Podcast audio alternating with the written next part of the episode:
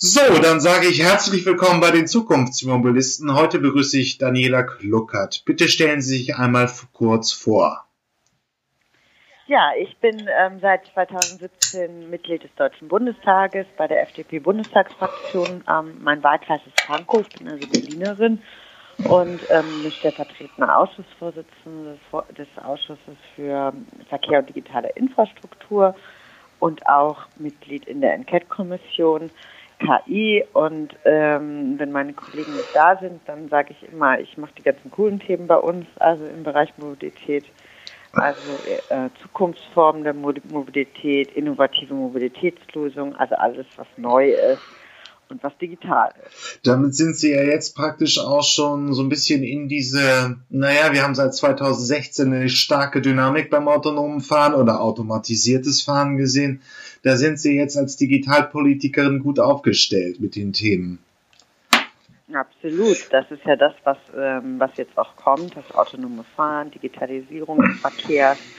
Also das ist ja eins, aber es gehören eben zwei Seiten dazu. Es ist einmal ähm, das Auto an sich, ähm, dann ist es die Regulierung ähm, darum, auch im Beförderungsgesetz, wie regulieren wir das? Und dann ist es natürlich auch die ganzen Städte und städteplanerische Dinge, straßenplanerische Dinge, wie wir da auch ähm, das miteinander vernetzen, um am Ende, am Ende eine bessere Mobilität zu bekommen, aber eben auch um ähm, Ressourcen zu schonen, um Belastungen im Bereich ähm, Verkehr zu ähm, Wie ist denn das Thema automatisiertes Fahren jetzt so in dem Bundestag angekommen?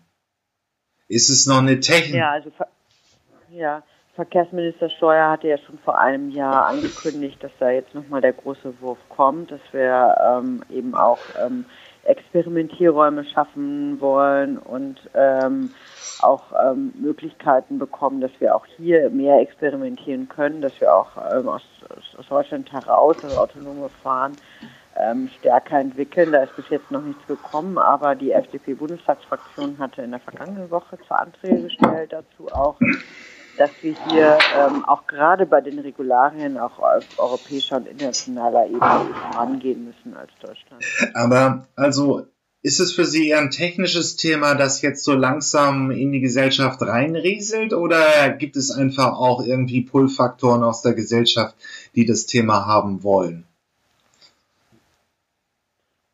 Ja, ich ich, ich denke, im Bereich autonomes Fahren, da gibt es noch wenig Berührungspunkte der Gesellschaft ähm, damit. Also man merkt natürlich, dass die Autos ähm, immer mehr automatisierte Formen haben, also dass das Einparken, die Regulierung auf der Autobahn, dass das natürlich so peu à peu kommt. Aber äh, wirklich autonomes Fahren kennen wir ja noch nicht. Ähm, dann gibt es einige Kommunen, die ihre Aut autonom fahren Busse testen und so. Aber in der Breite der Gesellschaft ist das noch nicht angekommen. Nee. Deswegen ist es auch eben so wichtig, dass wir die Rahmenbedingungen so setzen, dass äh, man ausprobieren kann, dass es die Leute auch am Ende des Tages auch erfahren. Nur gut, Fahrassistenzsysteme gibt's ja schon. Also der, der Neuwagenkäufer gibt heute vier oder fünfmal so viel für Fahrassistenzsysteme aus, als er es noch 2003 ja. machte. Ähm, ja, aber es ist eben noch kein autonomes Fahren. Ähm, wo sehen Sie denn jetzt noch im Prinzip die Stolpersteine dahin? Naja, wir müssen eben schauen, dass wir ähm, auf europäischer und auch auf internationaler Ebene ähm, die Lücken in der Regulierung äh, schließen. Und ähm, dass wir, äh, wir haben ja schon Hunderttausende von Autos auch in, in Amerika auf den Straßen, dass wir auch in Deutschland äh, eben schaffen, da Experimentierräume zu machen und da mehr jetzt auch schon möglich machen, bisher der Fall ist. Momentan haben, ja, das stimmt zwar, ähm, wobei auf der anderen Seite ja auch die Frage ist, wer soll's machen, der ÖPNV oder bleibt das eine Entwicklung in privater Hand? Also der ÖPNV sollte sicherlich Vorreiter sein. Wir haben ja schon in, ähm, in, in Nürnberg zum Beispiel eine U-Bahn, die fährt autonom.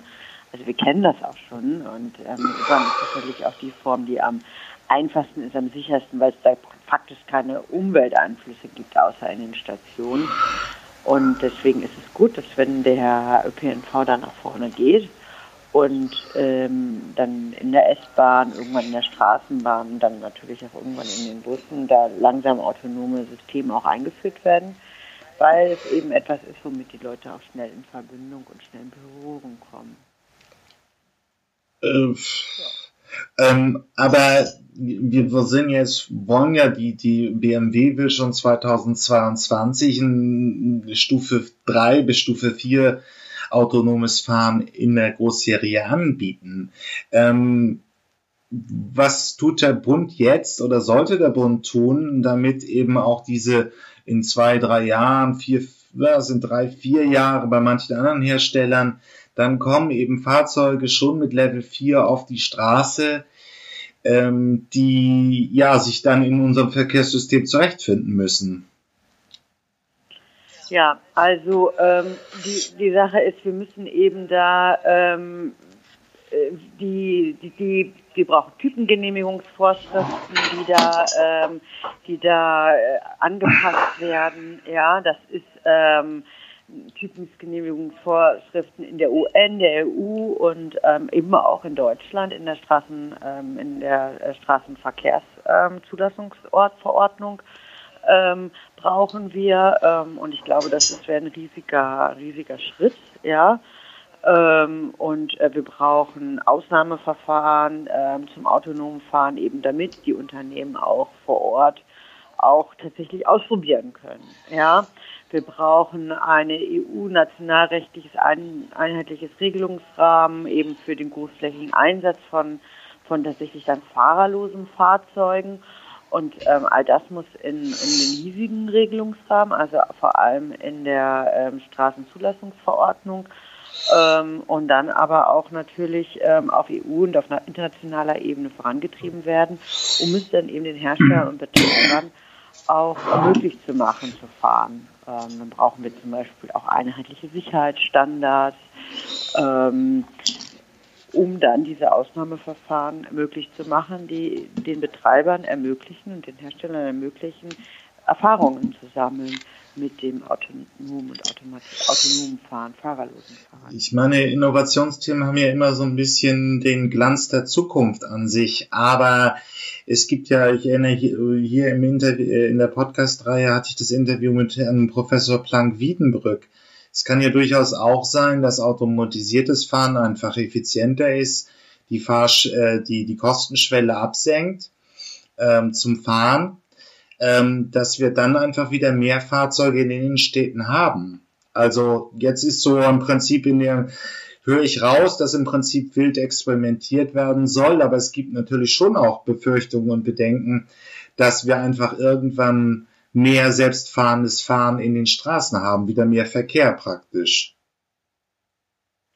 Also das würde ich sagen, sind das zwei ganz unterschiedliche Sachen. Also ob jemand selbst fährt, also ein eigenes Auto äh, hat oder den öffentlichen Nahverkehr, ein Taxi oder so, das hat sehr viele andere, ähm, andere Gründe, aber sicherlich nicht, dass ob ich jetzt Auto fahren möchte oder nicht, sondern also ob ich selber fahren möchte oder nicht. Also ich glaube, an dem Privateigentum des Autos ähm, wird zumindest das keine Auswirkungen haben.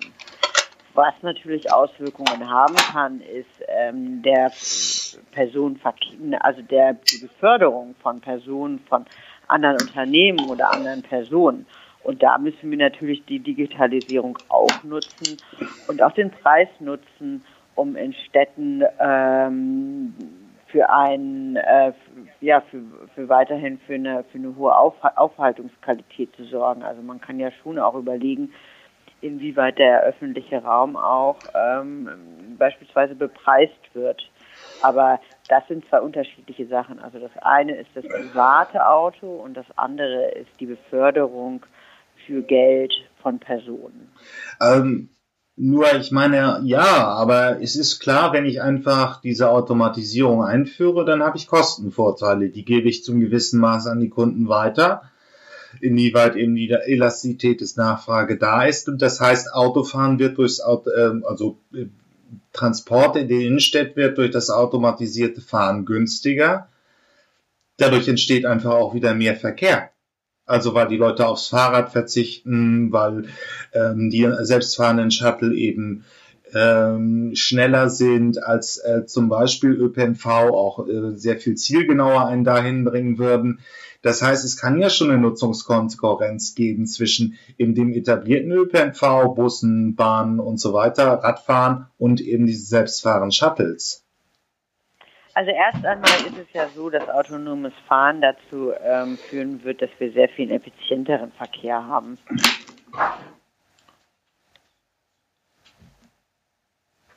können, wenn Autos untereinander kommunizieren können, dann werden wir einen sehr viel fließenderen Verkehr haben, was schon mal sehr positiv ist und was auch dazu führt, dass wir im Gesamten auch weniger Verkehr haben, weil wenn Sie äh, sehen, dass 30 ähm, Prozent ähm, des innerstädtischen Verkehrs überhaupt Parkplatzsuche ist und äh, diese 30 Prozent erstmal vermieden werden könnten, wäre das schon ein sehr großer Wurf.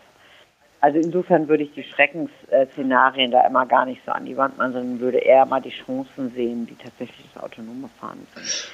Das Zweite ist, was ich gerade eben gesagt habe, wenn wir dann tatsächlich entschließen und sagen, wir haben zu viel Personenbeförderung in der Stadt, also es gibt, es ist sozusagen so, dass die Leute zu viel und zu günstig ähm, äh, befördert werden, dann können wir ja auch dagegen steuern. Aber erst einmal finde ich verbilligte Mobilität etwas sehr Positives, weil ähm, es sollte doch so sein, dass man auch mobil sein kann. Mobilität, persönliche Mobilität ist auch immer eine Form von Freiheit. Und mobil sein zu können und ähm, überall hinzukommen, ist etwas sehr Positives. Ähm, das heißt, wir sollten eher an den Auswirkungen arbeiten, nicht versuchen, ähm, Mobilität ähm, als solches zu verteuern, um irgendwie dann weniger Mobilität am Ende zu haben. Für Sie, für Sie ist aber eben auch diese Etablierung des automatisierten Fahrens mit Elektromobilität verknüpft, oder? Also für mich ist es wichtig, dass wir CO2 einsparen. Ähm, das ist für mich wichtig und ähm, da wäre es am sinnvollsten, ähm, vor allem am sinnvollsten, den ganzen Bereich ähm, ähm, des Verkehrs in den europäischen Emissionshandel einzubilden, weil dann hätten wir einen echten Deckel auf dem CO2 und würden nicht einfach Dinge verteuern für die Gesellschaft, sondern hätten einen echten Deckel und das würde auch was helfen. Also mir geht es nicht darum, welchen Antrieb wir benutzen, sondern mir geht es darum, dass wir CO2 reduzieren. Das können, kann ganz verschiedene Arten sein. Das kann die ähm, batterieelektrische äh, aufladen sein. Das kann das Wasserstoff und die Brennstoffzelle sein. Das können E-Fuels sein, die in herkömmliche Verbrenner ge gesteckt werden. Das kann auch noch was sein, was wir noch gar nicht erfunden haben. Also mir ist es wichtig, dass wir weniger CO2 am Ende ausstoßen. Gut, ähm, aber ich meine, der Strukturbruch wird schon relativ gravierend sein. Wir sehen jetzt die, wir sehen es zwar noch nicht in, in, in Deutschland, aber zum Beispiel Renault hat in Frankreich nun gerade ein Testobjekt gegeben, wo sie öffentlich zugänglich eine Kleinstadt mit selbstfahrenden Taxis ausstatten. Ähm, das wäre dann im Prinzip auch ähm, ähm, schon der erste Test eines Großserienherstellers, der öffentlich zugänglich ist auf europäischem Boden. Das Ganze gibt's auch schon in den USA oder beziehungsweise im Silicon Valley. Ähm, wer soll das in Deutschland machen? Glauben Sie, dass wir in der, dass, dass unsere industriellen Akteure in der Mobilität das hinbekommen? Und wenn ja, wer wird es sein? Na, also das werden sie natürlich hinbekommen. Wir haben hervorragende Automobilunternehmen. Äh, und zwar, wir haben hervorragende Hersteller, wir haben aber auch ähm, Zulieferer, wir haben Top-Forschungseinrichtungen. Also wenn Mobilität neu erfunden wird, dann sollte das dann in Deutschland passieren. Also das erwarte ich aber sehr, dass wir da die, die richtigen Unternehmen haben und auch die richtigen klugen Köpfe ähm, in den Unternehmen, aber auch in den Universitäten und Forschungseinrichtungen. Wer das dann am Ende macht, ob es ein Konsortium ist, ob es mehrere gleichzeitig machen. Am besten machen es viele, weil dann kommt am Ende ähm, das Beste und das Klügste raus und setzt sich auch am Markt durch. Also deswegen sage ich ja genau, wir müssen jetzt die Regelungen anpassen, damit eben unsere Unternehmen, unsere Forschungseinrichtungen die Möglichkeit bekommen, Sachen hier auf deutschen Straßen und auf europäischen Straßen dann auch auszuprobieren. Ähm, das heißt, im Prinzip, wir haben ja mehrere Entwicklungen um das mal zu bündeln. Wir sehen, wir werden wahrscheinlich in den nächsten Jahren schon selbstfahrende Taxis in den Großstädten sehen. Wir haben momentan. Also das da habe ich zum Beispiel noch gar nicht gehört, muss ich sagen, dass wir jetzt im nächsten Jahr selbstfahrende Taxis. Nee, habe ich nein, in den nächsten Jahren.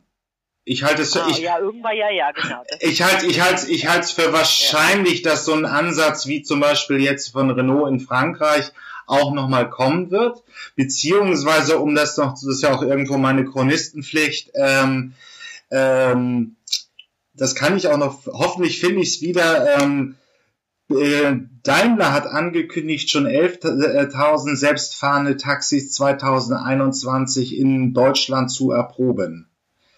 Äh, das müsste ich nochmal für, das packe ich dann in die Shownotes für die Podcast-Hörer. Ja, super. Ja, da, das, super. also, das, ähm, das ist, es gab wenigstens Ankündigungen von Herstellern, dass es selbstfahrende Flotten in Deutschland geben sollte. Momentan Stand heute ist eben wir, dass wir das in Berlin haben auf der Straße des 17. Junis des Arbeiteraufstandes schon mal mhm. testweise dieses Objekt. Äh, es geht aber schon weiter. Wo wollte ich jetzt stehen geblieben? Dann hat aber der Bund ja noch, also es ist relativ wahrscheinlich, dass in den nächsten Jahren wir solche Konzepte sehen werden. Dann haben wir aber beim, das ist ja auch ein bisschen die Aufgabe des Bundes, äh, noch den Lkw-Verkehr, ähm, wo man Schlagwort Concuding, also praktisch LKWs zusammenstecken kann und sie dann autonom fahren sehen. Was plant der Bund eben hier, also wirklich die, die Schwerlastlogistik zu automatisieren und wo müsste er jetzt noch eigentlich hingehen? Ja, also was da genau der Bund plant, müssen Sie das Ministerium fragen. Ähm, da bin ich die falsche Ansprechpartnerin für. Man kann natürlich mit dem ähm, mit der Digitalisierung und dem Automatisierung von Lkw ähm, tatsächlich einen wahnsinnigen Effizienzgewinn schaffen. Also ähm, schon alleine das Hintereinander-Herfahren von LKWs, ähm, das sogenannte Platooning ähm, heißt das ja auch, würde enorm viel Ressourcen sparen. Ähm, und das ist etwas, wo auch dran geforscht wird, was ich sehr gut finde. Aber auch hier gilt eben das Gleiche. Es müssen Regelungen geschaffen werden, die eben auf der Straße auch das Ausprobieren viel schneller erlauben. Und auch hier gilt, dass wir ähm, die Typengenehmigungen brauchen, ähm, dass wir die technischen Anforderungen ähm, harmonisieren müssen, dass eben da äh, Deutschland auch ähm, darauf hinwirken muss, dass wir da auf ähm, einheitliche Rechtsbegriffe haben, ähm, dass wir ähm, eine Arbeitsgruppe ähm, brauchen auf internationaler Ebene, die das erreicht, ähm, damit wir dann am Ende eben genau in diesen Fragen auch Weltspitze sind. Ähm, stellt sich ja nur die Frage, das ist so der administrative Teil, dass praktisch die Testobjekte weitergestellt werden. Was müsste sich im gesellschaftlichen Klima oder auch in der medialen Darstellung noch ändern, damit wir nach vorne kommen in diesem Thema? Ja, ähm, ich denke schon, dass, ähm, dass, das, dass, dass die Politik, dass die Bundesregierung vor allem gefragt ist, die technischen Möglichkeiten zu schaffen oder die gesetzlichen Möglichkeiten zu schaffen, dass wir da ähm, dass wir da schnell nach vorne kommen und eben auch eine Standardisierung und eine Vereinheitlichung da ist. Insgesamt in der Gesellschaft ähm, ist ein Wunsch von mir, dass wir ähm, ja Technik natürlich auch mehr vertrauen, dass wir ähm, dass wir da gewagter werden, dass wir uns da auch andere Länder vielleicht zum Vorbild nehmen, so wie Japan, wo es um Roboter geht, die ja eigentlich darauf nur warten, dass da immer noch neue Einsatzfelder sind. Das, wir sind als Deutsche eher ein bisschen zurückhaltend. Das würde ich mir schon wünschen. Aber ich glaube, am Ende des Tages ist es so, dass wir Deutschen auch ähm, da den, den hiesigen Autounternehmen vertrauen. Dass es einfach eine Form ist. Jetzt weiß man noch gar nicht so richtig, äh, wie soll man damit umgehen? Also ich meine, das ist dann schon komisch, wenn man auf einmal in einem Auto sitzt, das kein Fahrer mehr hat. Traut man dem, ja? Aber wenn man natürlich sich rational auch überlegt, dass die aller, allermeisten Autounfälle ähm, tatsächlich menschengemacht sind, nur die wenigsten sind tatsächlich technisch äh, ähm, äh, verursacht, dann zeigt das auch, wie viel Potenzial gerade in der Sicherheit bei dem autonomen. Was sind denn für Sie noch andere so gesellschaftliche Pluspunkte dieser Technologie? Naja, wir haben natürlich immer wieder auch gerade in der jetzigen Zeit einen Fachkräftemangel. Wir haben ähm, äh, Schwierigkeiten, geeignete und äh, qualifizierte Leute in dem ganzen Bereich Fahrer zu finden, auch bei den Busfahrern. So gibt es große Nachwuchsprobleme. Das hätte man natürlich alles nicht, wenn man das autonomes, autonome Fahren hätte. Ähm, insofern ist es eine absolute für uns eine gewinnbringende Situation, dass wir Spitzentechnologie ähm, verkaufen können und eben gleichzeitig aber auch ähm, die sozusagen die Probleme auf dem hiesigen Arbeitsmarkt angehen kann. Für mich persönlich kann ich zum Beispiel sagen, dass ich mich darauf total freue, wenn äh, man jetzt ein autonomes Auto kaufen könnte, ähm, weil äh, ich, ich bin jetzt jemand, Autofahren ist jetzt nicht mein Hobby, sag ich mal, ja. Also ähm, und wenn ich jetzt ähm, Freunde besuchen könnte, einen Ausflug machen könnte und gar nicht mehr selbst fahren müsste, fände ich das einen, einen wunderbaren Gewinn. Ähm, und gerade bei beispielsweise älteren Leuten, Menschen mit Behinderung, ist das natürlich dann auch ein enormer Mobilitätsgewinn, äh, wenn wir tatsächlich autonome Autos haben in der deutschen Straße. Aber das bedeutet für uns als Automobilland, ich meine, die Zahlen sind bekannt, 26 Prozent vom Exportvolumen, dass unsere ähm, Autohersteller den Weg ähm, von dem Herstellerdasein mit den bekannten Zahlen, also Volkswagen schafft mit 600.000 Beschäftigten 50.000 Fahrzeuge pro Tag, ähm, auf den Weg zum Mobilitätsdienstleister zu werden. Glauben, äh, glauben Sie, dass Sie es hinkriegen? Also momentan die Batteriezellen. Also ich halte das, wenn ich, wenn ich Ihnen nicht zu nahe trete, ja, ja. also wenn ich das mal sagen darf, äh, ich halte das immer für so eine Aussage, die da immer so steht, aber die irgendwie so unwidersprochen da steht. Und ich behaupte jetzt einfach mal, also ich wohne zum Beispiel, ich habe ja vorhin gesagt, ich bin Berlinerin. Bin also eine, die, jemand, der wirklich in sehr urbanen, in einer sehr urbanen Gegend lebt. Ähm, der, ich komme aber aus einem sehr, sehr ländlichen Raum ursprünglich. Und die Behauptung, dass die Menschen keine Autos mehr wollen, kein Eigentum von Autos sein wollen, die halte ich für wirklich sehr gewagt.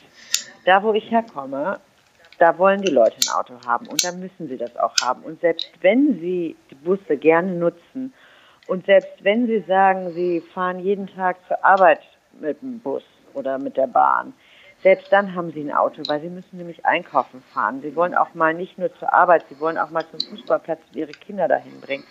Sie wollen auch mal zum Arzt und all diese Sachen. Das heißt, die Idee, dass wir irgendwann alle keine Autos mehr besitzen, keine Eigentümer mehr von Autos sind, das sehe ich, sehe ich tatsächlich überhaupt nicht. Ich sehe das bei einer ähm, urbanen jungen ähm, Schicht, dass da vielleicht auch später ein Führerschein gemacht wird als jetzt, dass Menschen auch sagen, die tatsächlich immer in Städten wohnen, ich brauche das vielleicht gar nicht mehr, aber dass total auf das Auto verzichtet wird, ich weiß es nicht, das sehe ich nicht. Das sehe ich noch nicht mal, das sehe ich noch nicht mal in Berlin, wenn die Leute älter werden, dann eine Familie gründen, dann steht es doch, steht das doch an, wieder ein eigenes Auto auch zu besitzen ist ja keine, es ist ja keine grundsätzliche Frage. Und vor allen Dingen bei den Zukunftsmobilisten geht es ja um die Veränderung. Also, dass ja. die Autohersteller nicht postulieren, äh, die Autohersteller postulieren praktisch auf jeder Folie, ähm, dass sie den Weg zum Mobilitätsdienstleister machen wollen. Ich bin hier weder für noch gegen den Besitz von Autos. Ich berichte das eine, ich berichte das andere. Aber äh, die Frage ist ja die, ähm, Glauben Sie, dass Sie schaffen? Vor allen Dingen, wenn wir, wir haben ja hier zwei große Innovationsthemen, die laufen, beziehungsweise drei. Elektromobilität ist aber im Prinzip nur der Wechsel des Antriebs. Beim autonomen Fahren geht die ganze Wertschöpfung in eine andere Richtung. Da geht es weniger um den Besitz vom, Fahr vom Auto, sondern mehr in Richtung, wir können uns streiten, welches Ausmaß, welche Milieus, wie schnell, wann, welches Milieu macht, äh, den Schwenk machen oder ob es gar nicht kommt. Aber es geht um den, äh, den Wechsel in der Wertschöpfung. Ich bin nicht mehr der Hersteller, sondern ich bin ein äh, Dienstleister. Und glauben Sie, dass Sie das hinkriegen? Ich meine, es sind ich sag, will auch nicht, will auch die Gegenthese gleich bringen. Es sind etablierte Auto, äh, Maschinenbaukonzerne mit 120 Jahren Erfahrung, Ingenieurwissenschaften. Wir kennen das alles. Aber äh, glauben Sie, dass die es schaffen, auf dem Weg zu einem äh, Dienstleister zu werden? Ja, wenn wir es zulassen, auf jeden Fall. Also das ist natürlich richtig, dass sich die Mobilität wandelt.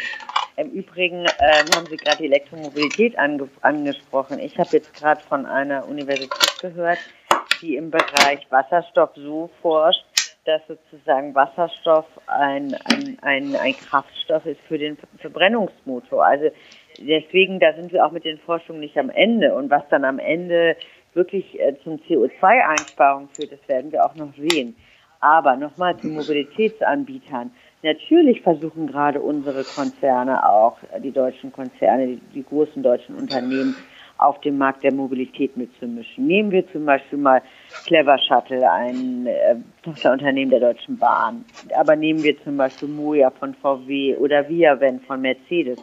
Das ist ja alles der Versuch, auch auf neuen Märkten ähm, draufzugehen, ja, und zum Beispiel das Pooling-Anbieter zu werden oder auch ähm, Carsharing, das Floating Carsharing in den Städten. Das sind ja auch große deutsche Anbieter, die da, ähm, die da sozusagen die Wegweiser sind. Wichtig ist auch in dem Bereich, ich hatte das vorhin beim autonomen Fahren gesagt, dass wir da die Regeln schaffen müssen. Hier reden wir dann ja über das Personenbeförderungsgesetz, was modernisiert werden muss. Und genau eben damit auch unsere Unternehmen, die, ähm, die im Wandel stecken, in diesem Mobilitätswandel stecken, da auch einen Heimatmarkt haben, auf dem sie ähm, tatsächlich auch unternehmerisch tätig werden können. So, ja, wir müssen leider zum Schluss kommen, Frau Klunkert.